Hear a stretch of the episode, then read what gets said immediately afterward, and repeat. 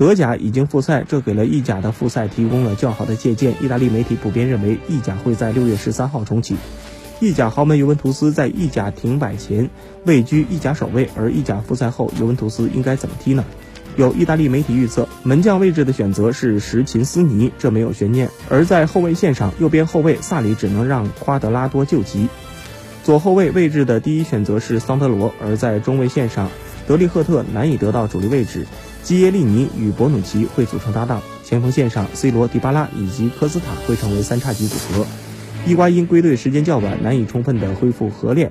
另外，从个人实力来说，目前伊瓜因也难敌迪巴拉。